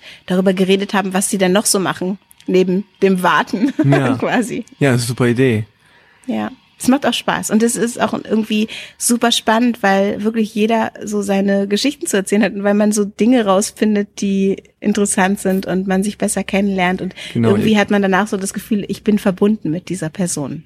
Und dann sitzt ihr so im Schauspiel, Wohnwagen und. Genau, oder irgendwo. Manchmal irgendwo. besuche ich die jetzt auch zu Hause oder so, weil mir das Spaß macht. Ah, interessant. Hast du schon mal eine Rolle abgelehnt, weil sie zu stereotyp war? Ja. Ja, was war das? Ähm, oh, das sind waren mehrere Sachen. Also ich weiß jetzt auch gar nicht mehr genau, aber das ja. ist auch so, hm, dass wenn man so anfängt zu lesen und dann steht, ich hatte neulich lustigerweise, das war was, das habe ich dann aber gemacht, weil das war ganz witzig, da stand irgendwie, ähm, die Person saugt irgendwie, saugt in, in der Wohnung und da habe ich gedacht, so, ah, eine Putzfrau, ne? Ja. Also, oder die putzt oder so stand da und da habe ich gedacht, ah, eine Putzfrau, ich lese gar nicht weiter, keine, weil so Putzfrau. Aber dann ähm, kommen die Polizisten rein und sagen, hey, ähm, sind Sie die Putzfrau? Und dann sagt sie aber, nein, ich bin die Freundin. So, und das fand ah, ich irgendwie einen ganz guten kleinen Das habe ich sogar gesehen gestern. Genau, genau, genau. Das ist ja, auch auf deiner Seite. genau, das ist dann irgendwie, finde ich, einen ganz lustigen kleinen, ähm, kleinen Twist. So, das ist dann, ja, das ist ja auch realitätsnah. Genau, so, ne? genau, das Leider. passiert halt auch. Nein, ich wohne hier, sind Sie die Putzfrau? Nein, das ist mein Apartment. Aber es gibt schon viele Rollen, wo du sagst, so, auch beim Lesen, oh Gott, oh nee, das, äh, das mache ich nicht. Ja, also gibt's, hm. gibt's. Also, ähm, äh, aber jetzt nicht, äh, dass es jetzt andauernd so ist. Also. Aber vielleicht kann man auch mal, äh, ich weiß nicht, wie es läuft, aber kann man auch mit den mit den Leuten reden und sagen, pass auf, also die Rolle an sich ist nicht so unspannend, aber ich würde es ein bisschen mehr so und so machen. Kann man, also man kann okay. auch mit Leuten reden und ähm, aber ganz oft ist es auch so, also das ist das ist ja auch sowieso so ein Ding, was ich auch krass finde, dass Leute so beratungsresistent sind fast, ne? Das das und das die dann so eine so ein Wissen haben, nee, wir machen das jetzt aber genauso und das ist uns egal. Ich hatte auch neulich wieder so ein Gespräch mit jemandem, der das N-Wort gesagt hat und ich aber gesagt habe, das ist nicht geil, das zu sagen und dann ich habe gar keine Lust mehr diese Diskussion zu führen darüber, mhm. ne? Also, dass man dass man das nicht sagt, also auch mit jungen mit jungen Leuten, also oder, oder mit also ich möchte nicht mehr ähm, missionieren oder aufklären müssen, weil wir leben in einer Zeit, in der es ganz einfach ist, irgendwie ähm, rauszufinden, äh, wie weit, also es ist, es ist Quatsch, da immer wieder ähm, sich drum zu kreisen und immer wieder dafür zu kämpfen. Vielleicht, ich weiß auch nicht, vielleicht, vielleicht machst du auch diesen ähm, Podcast, weil ich habe manchmal das Gefühl, man ist wie so eine Botschafterin oder wie ein Botschafter. Ja. Nur alleine aufgrund des Aussehens. Und man muss so Dinge immer wieder erklären und geduldig sein, darf auch nicht zu unfreundlich werden, damit man die anderen nicht mit reinreißt, weißt du, die anderen ganzen Bros und Sis, die ich sonst so grüße, damit ich die nicht mit reinreiße, so, und das ist auch anstrengend, so, und ja. dann, äh, kennst du das Gefühl? Ja, total ein Beispiel war ja immer, wenn ich äh, als Jugendlicher äh, in die Bahn eingestiegen bin und dann ist man ja so als Jugendlicher so ein bisschen so, hä, wie bin ich? Du bist derjenige, der aufgestanden ist, wenn jemand reingekommen ist. Äh, ja, ab und zu schon. Doch, ja, mach, mach ich schon. Aber ich meine, also als Jugendlicher bist du dann so ein bisschen rebellisch und dann machst du deine Füße da so auf den Sitz und dann ist da die Oma, also diese Situation hatte ich jetzt damals äh, ein paar Mal, die dann sagt so, ja, ja, aber hier nicht die Füße auf dem Sitz. Und da, da war bei mir immer so der Punkt, okay, bist du jetzt sozusagen patzig und sagst so, ey, Schnauze, oder ist mir doch egal, ja. Dann denkt die aber die ganze Zeit, aha, hier diese Jugendlichen genau. und vor allem auch diese Asiaten oder so, die können dich hier nicht benehmen.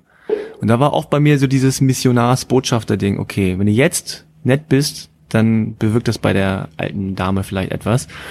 Selbst mit 15, 14 schon. Und dann habe ich die Füße runtergenommen, habe dann ganz, äh, auch so ein bisschen ironisch natürlich, dann aber so ganz nett gesagt, oh, Entschuldigung, dann habe ich es mit dem Taschentuch noch so sauber gemacht. Und dann hat man aber bei der Frau dann auch gemerkt, also, oh ja, wo, wo kommen denn her? Oder wo kommst du denn her? Mhm. Oder sprichst du gut Deutsch oder so? Also, und dann waren die plötzlich ganz nett. Und dann habe ich gemerkt, äh, so über die Jahre, ja, das, das, das bewirkt dann schon auch was wenn man an der Stelle dann irgendwie nett ist und Aber weil wenn die dann zwei, total- drei Mal so eine Situation erlebt mit jemandem, der so aussieht wie ich oder so ähnlich, dann denkt die sich, ja hier, die, die machen da, die können sich überhaupt gar nicht benehmen. Und so ist dann auch, ich habe da so einen netten Mann kennengelernt, der hatte so Schlitzaugen Und der war ganz freundlich. total perfekt Deutsch. Ja, aber ich finde das, ich finde das auch anstrengend. ja, das ist so anstrengend. Also weil äh, man will sich auch mal daneben benehmen. Ne? Aber ich habe das auch extrem. Also ich denke das, denk das ganz oft in so Momenten, dass ich jetzt quasi ähm, in meiner kleinen Welt was bewirken kann, indem ich sehr Ja. sehr freundlich bin oder besonders offen oder besonders nett oder so. Und ähm, das ist aber sehr ungerecht, weil weil ich habe nicht weniger Anrechte oder nicht weniger bin ich weniger wert oder so oder muss mich mir irgendwas erkämpfen, nur weil ich anders aussehe. So, das ist eigentlich eine sehr ungerechte Situation, aber ähm, Ja, man hat auch immer das Gefühl, man ist hier so geduldet, solange man sich so einigermaßen, oder solange man besser ist als die anderen. Ja, sobald, sobald man sich irgendwie daneben benimmt oder klaut oder, oder, oder Dinge, die, die alle irgendwie mal gemacht haben vielleicht oder irgendwie ein Schimpfwort sagt oder irgendwen so doof behandelt, dann hat man das Gefühl, man ist so gleich, also Moment mal, also so nicht. Ja, wenn Ja. du dich so benimmst, dann musst du leider das Land verlassen oder du musst woanders glaube, das hingehen. ist aber der Moment quasi, wo Integration stattfindet. Genau. Wenn nämlich ein Jugendlicher, egal wie er aussieht, sich mit allen anderen Jugendlichen genauso benehmen kann, Ja. wie alle anderen Jugendlichen Ja. das auch machen. Wo man dann das Gefühl hat, okay, das, jetzt hat's funktioniert, jetzt bin ich Ja. angekommen, weil ich bin entspannt, alle sind irgendwie, alle sind sauer auf alle, so in dem Moment. Aber aber so, so war das zumindest bei mir nicht. Und ich hoffe, dass es bei meinen Kindern ähm, so, so sein wird. Also, dass, dass die eben nicht sich eingeschränkt fühlen durch ihr äußeres Erscheinen in Mhm. ihrem Alltag. So. Und das ist es ja, wenn du sozusagen das Gefühl hast, ich muss jetzt hier besonders gutes Beispiel sein für. Ja. Es gibt auch diese komischen Situationen, die ich manchmal habe, sehr selten, wenn ich dann mit, mit Freunden zusammen bin oder mit Bekannten oder irgendwo in einem Umfeld und dann plötzlich irgendwie merke, so, ich bin hier umgeben von Weißen, ich bin hier in so einem weißen Umfeld, deutschen Umfeld und klar, ich, ich gehöre dazu und alle sind nett zu mir und alles ist ganz normal, aber trotzdem merke ich irgendwie komisch, dass ich jetzt hier dazugehöre. Ja. Also so, nur für mich ganz kurz, dass ich irgendwie denke, hm, irgendwie gerade ein bisschen komisch. Mhm. Abgefahren. Äh, und dann ist- geht's auch wieder weg, aber äh, das ist dann, ja, manchmal so, ein- so, ein- so, ein, so ein Gefühl, dass mir bewusst wird, wie ich sozusagen von außen gesehen werde. Ne? Also wenn dann andere Leute sehen, okay, da sind jetzt ganz viele Weiße und, und dann plötzlich da ist da so einer, der anders aussieht.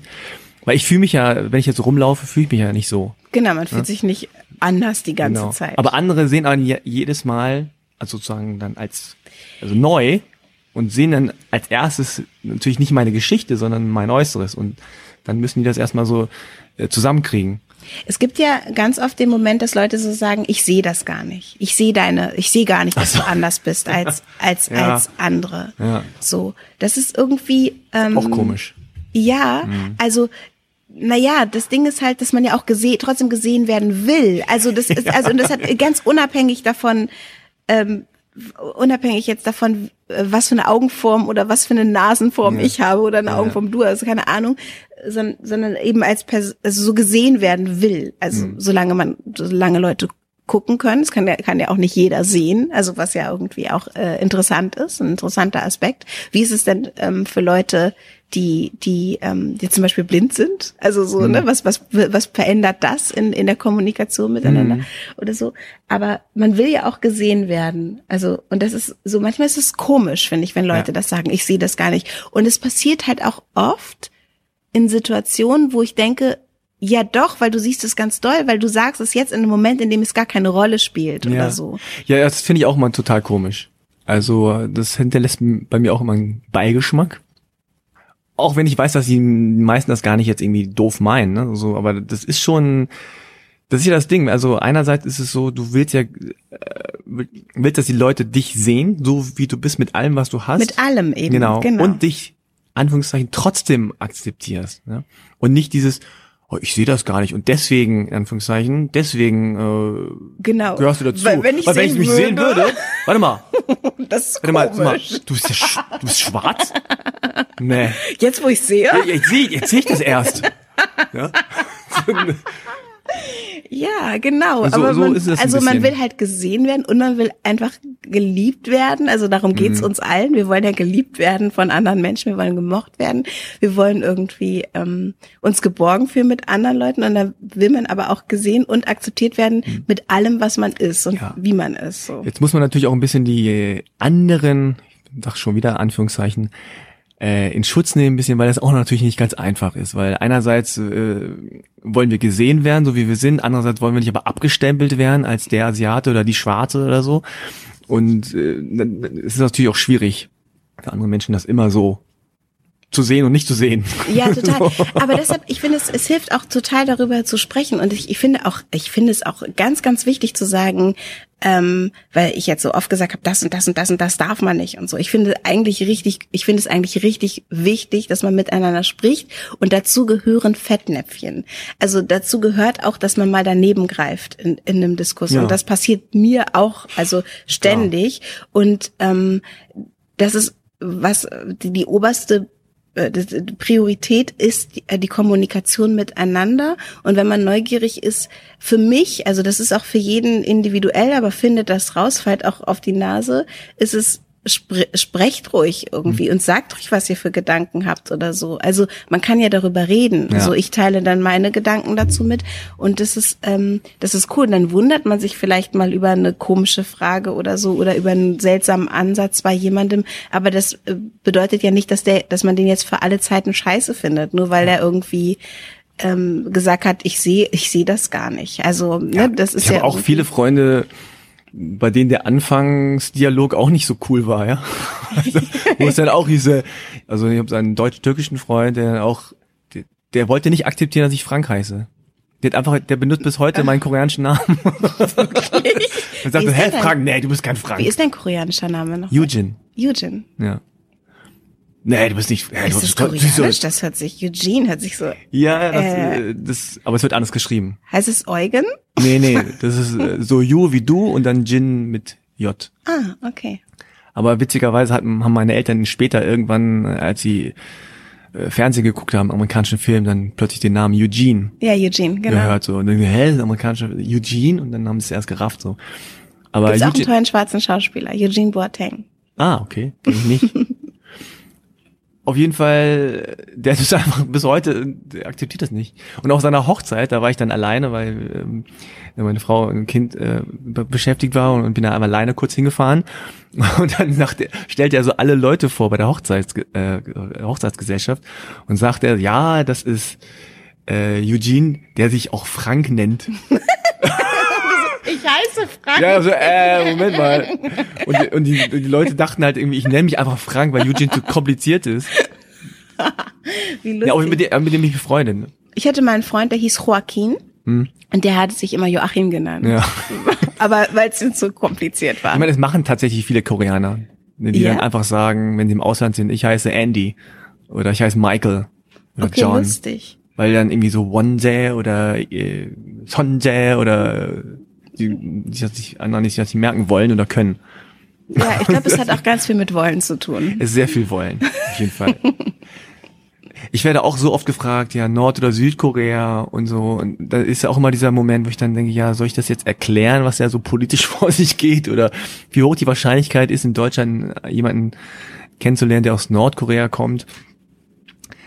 Aber gut, da ist man manchmal wohlwollender, manchmal ist man genervter. Ja, manchmal ist es, Äh, findet man manchmal ergibt es auch ein tolles Gespräch im Anschluss. Und manchmal ist es einfach nur so ein Geplänkel. Oder, oder so, Ja, ein, so ein, genau. eigentlich bin ich nicht interessiert, aber worüber soll ich jetzt mit so einem Schlitzi sprechen? Genau. Lustig ist, auch, lustig ist auch manchmal, wenn dann die Leute, wenn ich dann einfach das so stehen lasse, Nord- und Südkorea, und so, so drei Sekunden vergehen lasse, und um zu, um zu überlegen, wie ich jetzt reagiere, und dann die Leute selber so, äh, eine doofe Frage, ne? Ja, bisschen. Und dann ist es schon wieder, ist schon wieder cool. Dann ist das nächste Thema. Ähm, ich habe jetzt gerade diesen fiesen Begriff benutzt. Ne? Ja. Ich habe das schon mal gehört, dass du im Podcast gesagt hast, das ist was, was so richtig trifft, ne? Ja, also jetzt so, wenn wir so, so wie wir jetzt reden, finde ich das voll okay. Ähm, Nee, es ist nicht in Ordnung. Nein. ich meine, es gibt ja so eine Ebene, wo man bestimmte Sachen sagen kann. Ich würde das N-Wort nie benutzen. Ja, ich habe das, Ja, ich benutze es sogar, um zu sagen, also um, also ich vermeide das jetzt immer mehr. Hm. Aber wenn ich zum Beispiel ein Gespräch wiederhole, benutze ich das. Oder, oder jetzt in so einer Situation wie eben mit dir, Hm. Ja. würde ich das zum Beispiel, würde, könnte es sein, dass ich sozusagen klar. in der Rolle, Ja, ja, also, und das ist aber, ich finde es aber sehr, sehr schwierig, also das, Ja. das zu benutzen. Also das äh, tut mir sogar weh, benutzen. ehrlich gesagt. Also dieses Wort, das ist so, boah, das ist Ja, irgendwie. ja. Ja, und Schlitzaugen, das ist, ähm, im Grunde ist ja das einzige Schimpfwort, was ich so, was ich so gehört habe. Es gibt dann noch sowas wie Japse oder Fidschi. Ist das echt? Also, Ja, so, ey, du Fidschi oder ey, du Japse. Ähm, sonst, ja, Chinese, aber das ist ja dann so, ey, du Chinese, sowas, ne? Oh Gott. Äh, aber das ist eher, eher selten und das ist dann, eher, Für Schwarze gibt's ganz viele tolle. ja. ganz, wir können mal so ein, so ein Dictionary. Die besten ähm, Beschimpfungswörter für Schwarze. Gibt's ganz, ganz, ganz viele. Aber für gibt's natürlich, also für jeden Menschen kann man, also oder für, für beeinträchtigte Leute, man kann für jeden ähm, Schimpfworte finden. Das ist irgendwie. Ich meine, Schimpfworte sind ja auch Kacke. dazu da zu verletzen. Und wenn du ein Schimpfwort benutzt, was nicht verletzt, ist es quasi ein schlechtes Schimpfwort. Das stimmt. Du sagst, du, du blöde Gurke, Du dann Haus. so, äh, ja, du Haus, du, du Blatt. Dann so, ja, okay. Das hat jetzt nicht wehgetan. weh. Ja, es soll ja wehtun, das ist ja der Sinn der Sache. Äh, und trotzdem ist es natürlich unschön, wenn das auf diese Art passiert und wenn es dann vielleicht auch Leute benutzen, wo man merkt, ah, okay, jetzt in Anführungszeichen zeigst du deine wahre Seite. Ja. Ja, Mich, ich, mir wurde mal hinterhergerufen, Besatzungskind. Und dann habe ich so gesagt, muss er immer nachdenken. so, kannst Warte du mal. nicht rechnen? So, hä? Das waren so Skinheads. Früher kannst du dich daran erinnern, du hast doch auch in Hannover gewohnt, standen am Kröpke immer Ja, ja. Skinheads. Kannst du dich Ja, daran ja, erinnern? ja. Und die haben mir Besatzungskind hinterhergerufen. Ist ja fast kreativ. Ja, und dann habe ich irgendwie gesagt, entschuldigt mal, aber das kann auch gar nicht sein, können die nicht rechnen. Dann sind die mir hinterhergelaufen. Und es war wirklich so, Oh. so ein Moment in meinem Leben, wo ich gedacht habe, ich sollte mein Maul nicht so weit aufreißen. Da bin Aber ich, ich finde es gut, dass du dich vor immer entschuldigst. Entschuldigung. Entschuldigen Sie bitte, Herr Skinhead. Denk doch mal nach. Aber wenn ich jetzt mal vorrechnen darf. Also so, ich- pass auf, du. Ich bin gerannt, wirklich. Oh, okay. So bin gerannt, ohne mich umzugucken, weil die wirklich hinter mir hergelaufen sind. Und da bin ich wirklich, glaube ich, vielleicht um mein Leben gelaufen. Aber jetzt wissen Sie auf jeden Fall, wenn Sie nochmal nachgeschlagen Genau, haben, das- dass ich kein. Besatzungskind Danach gab es ein Meeting, ein Skinhead-Meeting. Leute, wir brauchen was anderes. Das, passt nicht. Wer hat jetzt ausgedacht? Hol mal das Geschichtsbuch. Ja, aber das war wirklich krass, weil die standen da so. Also ich meine, ich glaube, man erkennt äh, jetzt um die Gesinnung nicht mehr so gut wie damals. Also da war das auch einfacher zu sortieren. Die hatten einfach Springerstiefel an und eine Glatze und eine Bomberjacke und weiße Schnürsenkel.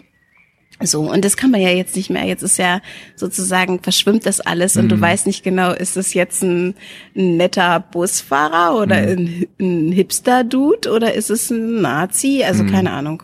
Aber Skinheads vermisse ich auch nicht, muss ich sagen. Nee, ich auch nicht. ich auch nicht. nicht so, ich Aber es so, gibt hey. halt immer noch diese Leute, die sehen halt Ja, anders aus. das stimmt, die sehen anders aus. Ich habe witzigerweise äh, erst kürzlich drüber nachgedacht, dass es die diese Skinheads Mhm. gar nicht mehr so gibt. Im, Die haben halt ihre, ihren Modestil geändert. sieht jetzt anders aus alles. Hm. Ja, verschwimmt. Eigentlich fand ich diese Sortierung nicht so schlecht. Also, Wenn sie schon erkennt von weitem. Ah ja, da sind sie wieder. gedacht habe, ah, warte, Geschichtsbuch rausholen, den an den Kopf werfen. Aber gab's das, gab's öfter solche Momente, wo du ja wirklich so direkt angefeindet wurdest? Also das war so ein Moment. Ich glaube wirklich, dass diese Stadt relativ friedlich w- war. Also ich glaube, ich höre von Freundinnen ähm, aus Berlin ganz andere Geschichten. Mm, ja. So, ich glaube, dass es einen Unterschied macht, wo man lebt. Also und da hatte ich hier wenig. Kannst du dich an diese Zeit erinnern, als es für Deutsch-Deutsche manchmal äh, schwierig war, in die Stadt zu gehen? Nein, Weil ich habe ja auch ich kannte außerhalb, keine Deutschen. Deutschen. also außerhalb von Hannover gewohnt und dann gab's diese Zeit, wo, wo dann die Jacken abgezogen wurden und so. Bei Ach so, doch, doch. Ja, das waren, glaube ich, meine Kumpels.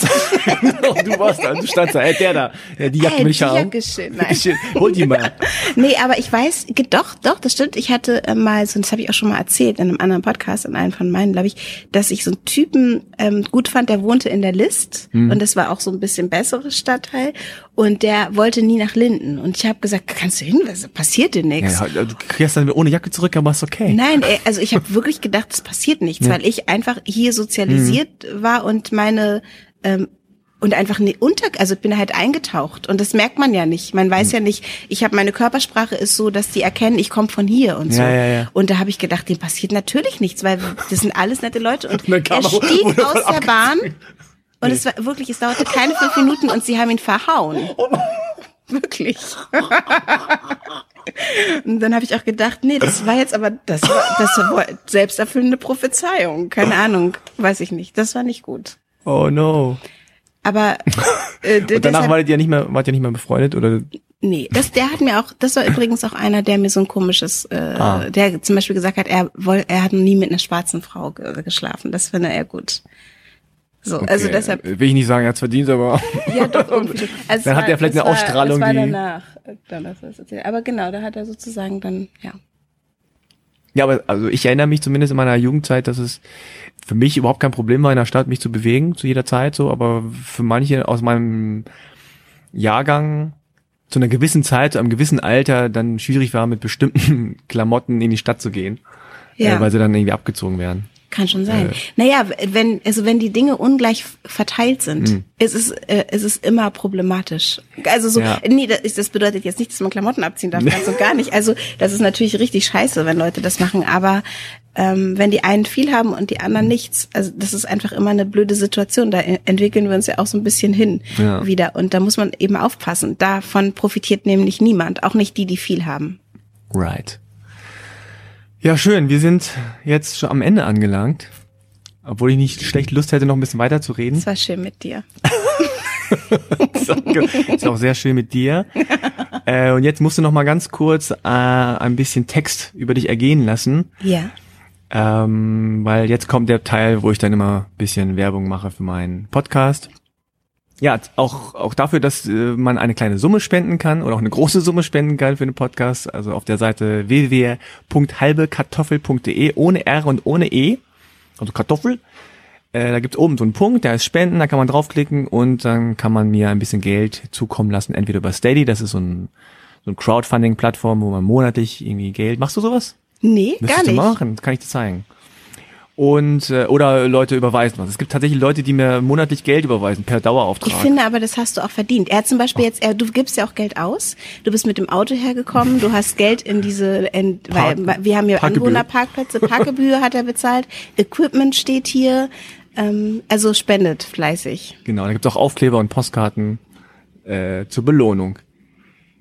Ja, ansonsten abonniert den Podcast äh, auf Apple Podcast, Google Podcast gibt's jetzt auch, auf Spotify oder überall, wo ihr eure Podcasts holt. Äh, folgt mir auf Twitter, Instagram, Facebook. Ich habe super mega interessantes Leben, mache immer total tolle Fotos Oh, von interessanteres Sonnenuntergängen, wenn ich mal draußen bin zu der Zeit.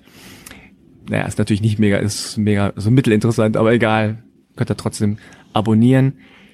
Ja, sagt's gerne weiter, macht Werbung und so weiter. Äh, und ja, hört den Und Du so Podcast von Denise Gerne. und auch den Und Duso wird zusammengeschrieben. Und Genau. Duso mit genau, Doppel-D. Und Du so. Und die kleine schwarze Chaospraxis. Die kleine schwarze Chaospraxis mit Ninja Lagrande. Ich bin auch auf Instagram. Mein Leben ist schwarz-weiß. Denise.mbei. Habe ich gesehen, das ist alles so schwarz-weiß gehalten. Voll, Mein Leben ist so, Funky. so schwarz-weiß. Schön. Also dein, dein Go-To-Media, Social-Media-Kanal ist auch Instagram, ne? ja. Schon, ne? Alles klar.